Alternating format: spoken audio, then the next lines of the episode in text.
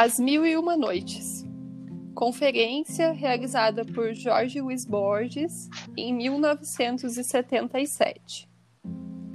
Senhoras e senhores, o descobrimento do Oriente foi um acontecimento capital na história das nações ocidentais. Seria mais exato falar de uma contínua consciência do Oriente, comparável à presença da Pérsia na história grega. Além dessa consciência do Oriente ser algo vasto, imóvel, magnífico e incompreensível, há momentos de culminância. Vou indicar alguns. Com isso, entraremos de maneira perfeitamente adequada num assunto que tanto amo desde minha infância: o livro das Mil e Uma Noites. Ou, como se chamou na versão inglesa, que li primeiro, The Arabian Nights Noites Árabes no título em inglês, há também um certo mistério, ainda que seja menos belo do que o livro das Mil e Uma Noites. Esse é o livro das Mil e Uma Noites. Quero examinar um pouco o título, que é um dos mais belos do mundo. Creio que tão belo como aquele outro que citei antes e que é tão diferente. Uma experiência com o tempo. Nesse título há uma beleza muito particular Talvez pelo fato de que a palavra mil seja para nós quase sinônimo de infinito.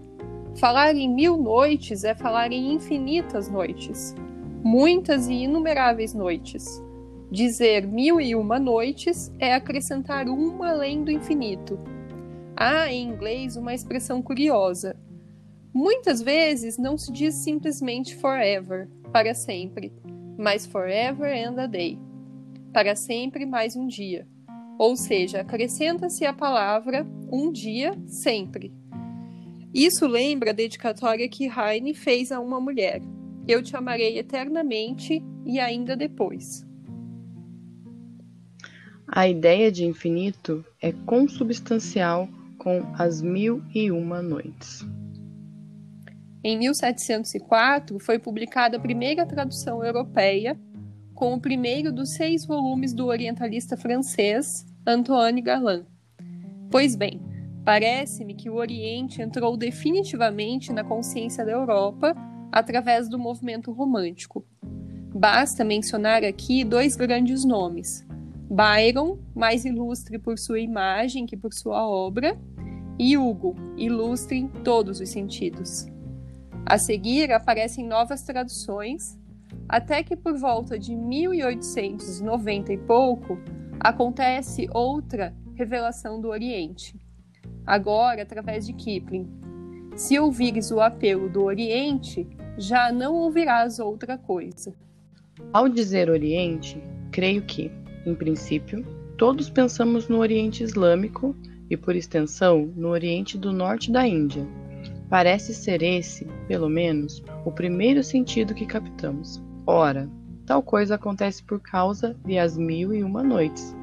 Há algo que sentimos como sendo o Oriente, algo que não senti em Israel, mas senti em Granada e Córdoba. Essa presença do Oriente não sei se pode ser claramente definida. Aliás, nem sei se vale a pena definir algo que todos sentimos bem lá no íntimo. As conotações dessas palavras são devidas ao livro das Mil e Uma Noites. É a primeira coisa que nos ocorre. Só depois vamos pensar em Marco Polo ou nas lendas do Prestes João e naqueles rios de areia com peixes de ouro. Antes de mais nada, pensamos no Islã. Vamos verificar a história desse livro e a seguir as traduções. Sua origem é desconhecida. Poderíamos pensar nas catedrais equivocadamente chamadas de góticas e que são obras de gerações inteiras de homens, mas há uma diferença fundamental. É que os artesãos, os artífices das catedrais, sabiam muito bem o que faziam. As Mil e Uma Noites, ao contrário, surgem de modo misterioso. São obra de milhares de autores, mas nenhum deles pensou que estivesse edificando um livro ilustre, um dos mais ilustres de todas as literaturas, e mais apreciado no Ocidente do que no Oriente, segundo me dizem. Agora, uma informação curiosa. transcrita pelo Barão de Hammer Purgstall, um orientalista citado com admiração por Lane e Burton, um, os dois mais famosos tradutores ingleses de As Mil e Uma Noites. Ele fala de certos homens chamados confabulatores nocturni, homens da noite, cuja profissão é relatar contos durante a noite. Cita um antigo texto persa onde se diz que Alexandre da Macedônia foi o primeiro a ouvir tais contos, pois tinha o costume de reunir homens da noite que lhe contassem histórias para distraí-lo da insônia. Esses contos devem ter sido fábulas. Suspeito, aliás, que o encanto das fábulas não esteja na moral. Êxopo e os fabulistas hindus ficavam encantados quando imaginavam animais que fossem como homenzinhos, como suas comédias e tragédias. A ideia de um propósito moral foi acrescentada depois. De início, o mais importante era que o lobo falasse com o cordeiro, e o boi com o asno, e o leão com o rouxinol. Portanto, Alexandre da Macedônia ouvia contos relatados por esses anônimos homens da noite, cuja profissão era relatar contos, e isso parece ter perdurado. Em seu livro Account of the Manners and Customs of the Modern Egyptians, Maneiras e Costumes dos Egípcios Atuais, Lane conta que havia muitos narradores de histórias no Cairo, por volta de 1850. Calculava um número de 50. Era comum narrarem histórias de As Mil e Uma Noites. Trata-se de várias séries de contos. Segundo Burton e Cassino Assens, autor de uma admirável versão espanhola, a série da Índia forma o núcleo central. Depois passa para a Pérsia. Na Pérsia, os contos são modificados, enriquecidos e arabizados, até que finalmente chegam ao Egito, em fins do século XV. É quando se faz a primeira compilação, que já se hoje ori... Opa, é quando se faz a primeira compilação que já se originara uma coletânea provavelmente persa, Hazar Afsana, Os Mil Contos. Por que inicialmente mil e depois mil e uma? Acho que há dois motivos. Um deles é a superstição, importante neste caso, segundo o qual os números pares são de maior agouro. Daí buscou-se um número ímpar e felizmente se acrescentou uma, se tivessem colocado 999 noites, provavelmente sentiríamos falta de uma. Tal como ficou, sentimos que nos dão algo infinito e, de quebra, acrescentam uma noite a mais.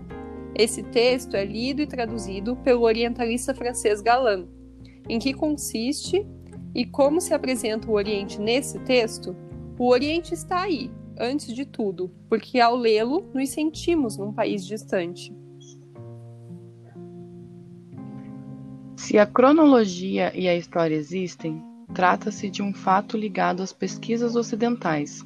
Não há histórias da literatura pérsia, persa ou histórias da literatura hindustani, nem também histórias chinesas da literatura chinesa, pois a esses povos não interessa a sucessão de fatos. Para eles, a literatura e a poesia são processos eternos. No essencial, acho que eles têm razão. Acho, por exemplo, que o título Livro das Mil e Uma Noites, ou, ou como quer Burton, Book of the Thousand Nights and a Night, Livro das Mil e Uma Noites e Uma Noite, seria considerado um belo título se inventado essa manhã. Pensaríamos então, que título lindo! E é o belo não só porque é lindo, como é lindo o, os crepúsculos do jardim de Lugones, mas também porque dá vontade de ler o livro. A gente tem vontade de perder sim as mil e uma noites, pois sabe que se entrar nesse livro é capaz de esquecer nosso pobre destino humano. Entrando nele, pode-se entrar num mundo que está repleto de figuras arquetípicas e de indivíduos também. No título, As Mil e Uma Noites, existe algo muito importante: a sugestão de que se trata de um livro infinito, e ele é virtualmente. Os árabes dizem que ninguém pode ler As Mil e Uma Noites até o fim, não por tédio, mas porque se sente que o livro é infinito. Tem em casa os 17 volumes da tradução de Burton. Sei que nunca os lerei todos, mas sei também que essas noites estarão sempre à minha espera. Ainda que minha vida seja infeliz, os 17 volumes aí estarão. Aí estará essa espécie de eternidade que são as Mil e Uma Noites do Oriente. Em As Mil e Uma Noites há ecos do Ocidente.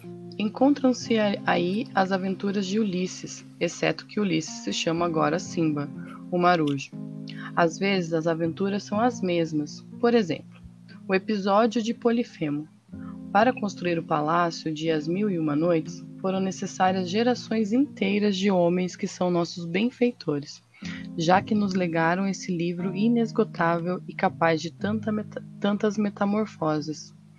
Falo em metamorfoses porque o primeiro texto, o de Galã, é bastante simples e talvez o mais encantador de todos, aquele que exige menos esforço do leitor. Como disse o capitão Burton, as, ve as versões posteriores não seriam possíveis sem esse primeiro texto. Em 1704, Galland publicou o primeiro volume, que provocou uma série de escândalo e, ao mesmo tempo, certo encantamento na comedida França de Luís XIV. Sempre que se fala em movimento romântico, pensa-se em datas muito posteriores. Poderíamos dizer que o movimento romântico começa naquele exato momento em que alguém lê As Mil e Uma Noites, na Normândia ou em Paris, saindo do mundo legislado por Boulot para entrar no mundo da liberdade romântica. As mil e uma noites não acabaram. Seu tempo continua se desenrolando infinitamente. O livro é traduzido no começo do século XVIII, no começo do século XIX ou final do século XVIII. De Quincy o recorda de, so de maneira diferente. As noites ter as noites terão outros tradutores e cada tradutor dará uma versão diferente ao livro, de modo que poderíamos falar de muitos livros chamados As Mil e Uma Noites. Há dois em francês, redigidos por Galland e Mardrus, em inglês há três, redigidos por Burton, Lane e Payne. Há três em alemão, redigidos por Henning, Littmann e Well. Há um em espanhol, de Cassinos Assens. Cada um desses livros é diferente dos demais, pois as Mil e Uma Noites continuam crescendo ou sendo recriadas. O admirável Stevenson retomou em sua maravilhosa Novas Mil e Uma Noites, New Arabian Nights, o tema do príncipe disfarçado que percorre a cidade, em companhia do seu vizir, e vive estranhas aventuras. Stevenson inventou o príncipe Floricel da Boêmia e seu ajudante, o coronel Geraldine, e juntos percorrem Londres. Mas não se trata de uma Londres real, e sim uma Londres parecida com Bagdá. Evidentemente, também não se trata de uma Bagdá verdadeira, mas sim da Bagdá de As Mil e Uma Noites. Há um outro autor que merece nossa gratidão por sua obra, Chesterton, herdeiro de Stevenson. Aquela Londres fantástica, onde acontecem as aventuras do Padre Brown e do homem que foi quinta-feira, não existiria se ele não tivesse lido Stevenson. E Stevenson não teria escrito suas Nova Mil e Uma Noites se não tivesse lido As Mil e Uma Noites. As Mil e Uma Noites não são uma coisa morta. Trata-se de um livro tão vasto que nem é preciso lê-lo. Ele é parte prévia da nossa memória assim como é igualmente parte desta noite.